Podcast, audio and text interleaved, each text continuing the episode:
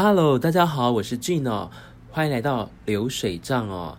这是记录在二零一七年到二零一八年我在澳洲打工度假的一个故事哦。部分纯属虚构，但也确有几分真实哦。今天就要来聊到我人生中第一次去看这个上空的俱乐部的一个秀哦。其实我一点都没有想要去。我记得我刚到澳洲的时候，那时候在盖腾山上，我不是与一个女生跟一个台湾人同住，然后那个台湾人其实是二房东，应该正确来讲，他其实是在帮那个农场主人在工作。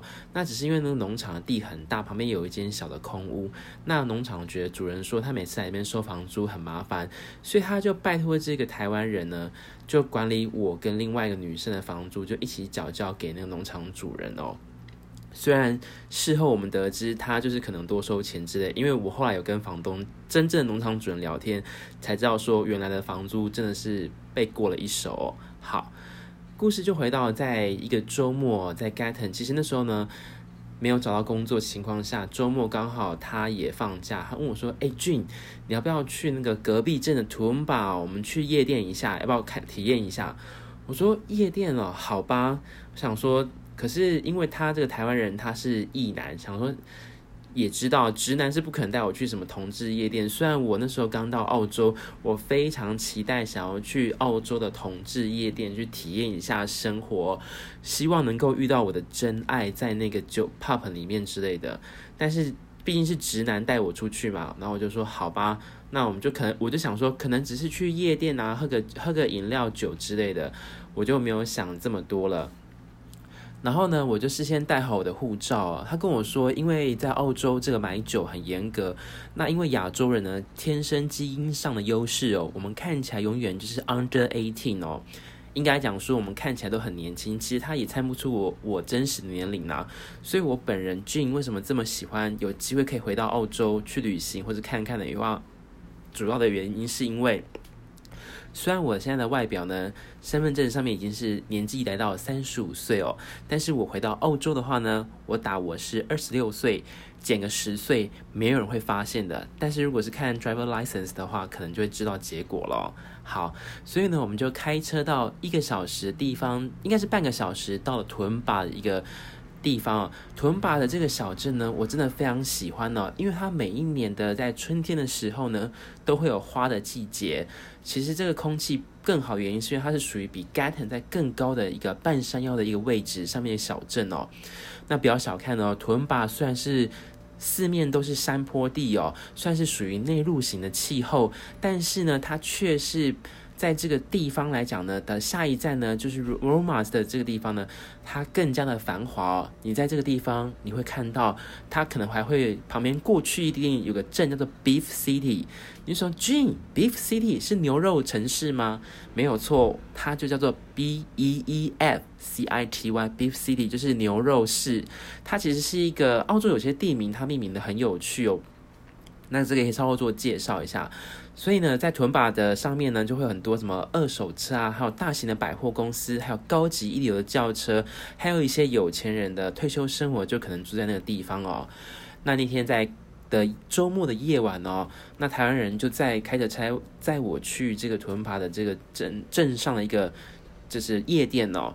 当然，我自己的个性是，只要每一次他载我出去，我都会付他五块钱的澳币的油钱。我觉得还是要跟人家分担一下油钱啦，因为虽然我没有工作，可是我也不想要一直白白浪费浪费人家油钱，毕竟要去看嘛。好，然后我们就到入口之后呢，我记得我付了二十块澳币嘛，就是一个入场的部分，他给你一个入场券，然后你可以进去，他帮你 check 你的 ID，确定你有满十八岁。好。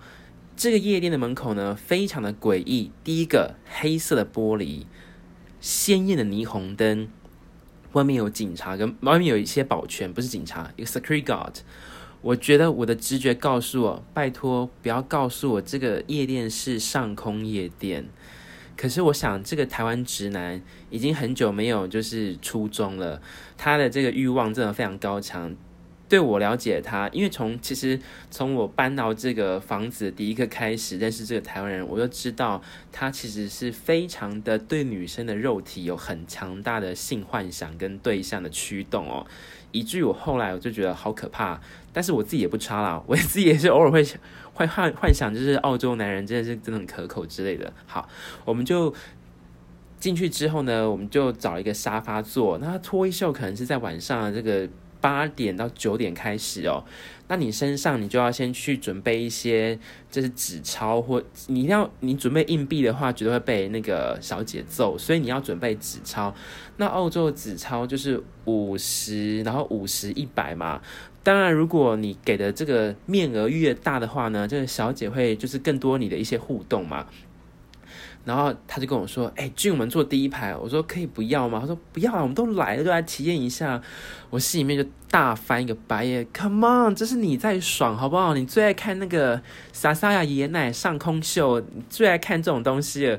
我是 gay，我来这边看到底干嘛？我就不懂。但是我真的没办法。我想说，好吧，虽然我小时候看过 Discovery 的哺乳那个。母亲的哺乳节目，就我看过，OK，这就是乳房。但是因为其实呢，我是一个同志，我看到这种状态，我其实是不太舒服的。我就说好，没关系，那我来接受震撼教育，好，以练习一下。如果以后到国外当间谍的时候，然后对方发现我是一个同志，然后对我极其施以酷刑的时候，就拍一个女生裸体，然后就是折磨我的心灵之类的。那我不如趁现在那个时候，就先把这个技巧练习起来哦。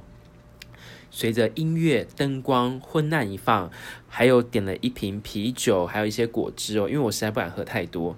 那第一个小姐出来了，真的是惊为天人。你知道木瓜牛奶真的是无懈可击，那个形状真的是大到就是，我想说是不是蜂窝性组织炎？但是它真的很大，而且它非常的坚挺哦。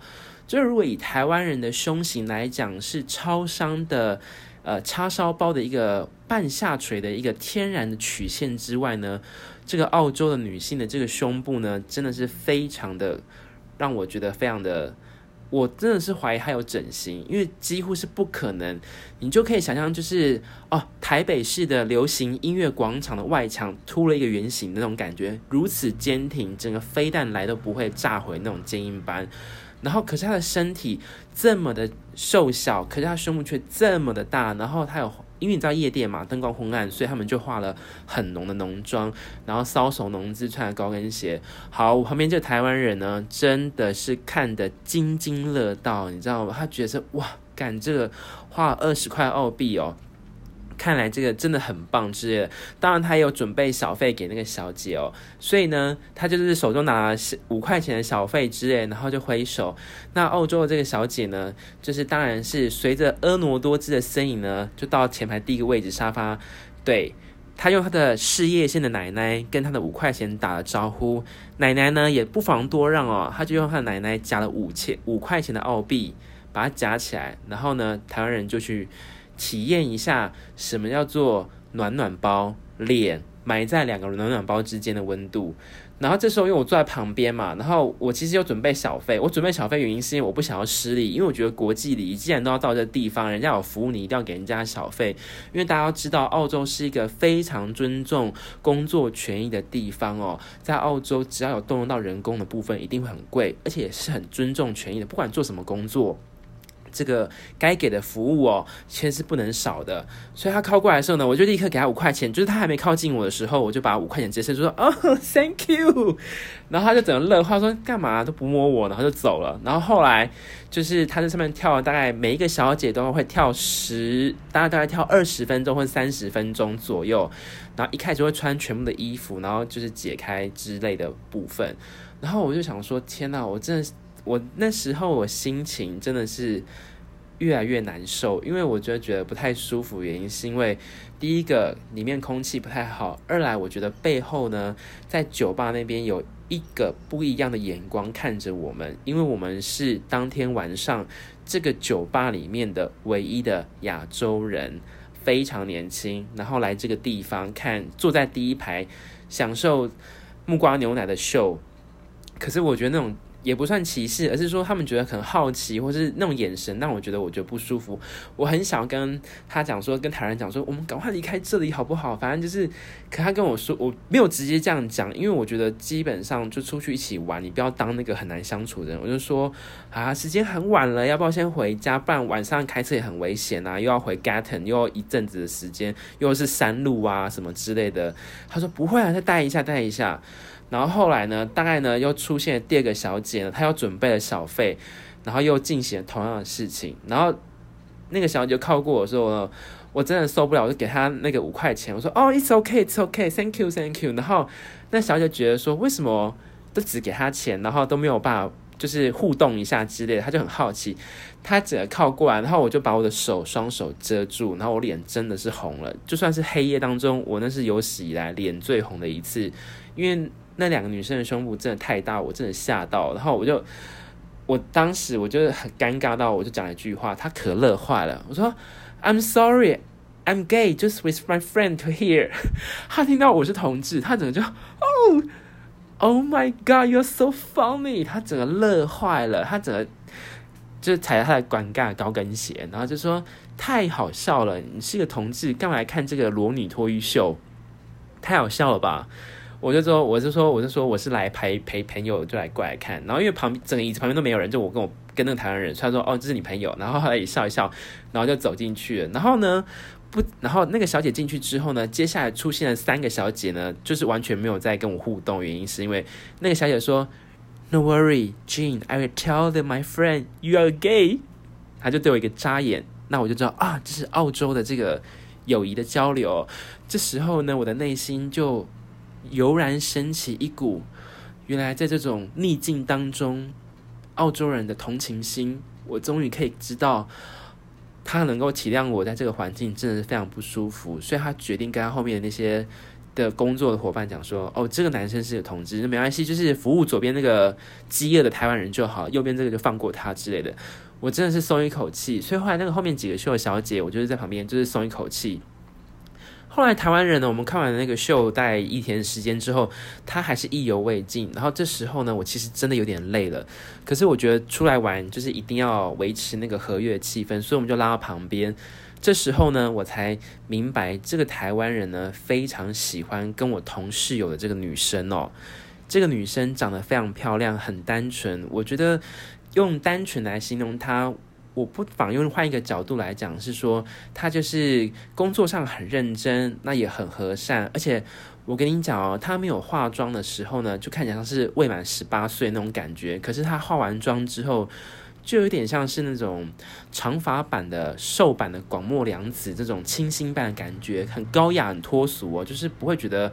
不好相处之类的，然后我知道他非常喜欢这个女生，所以呢，有一次呢，就提案要去游泳的时候呢，他还说要买贝壳装给我的这室友穿，我整个就呃不好吧。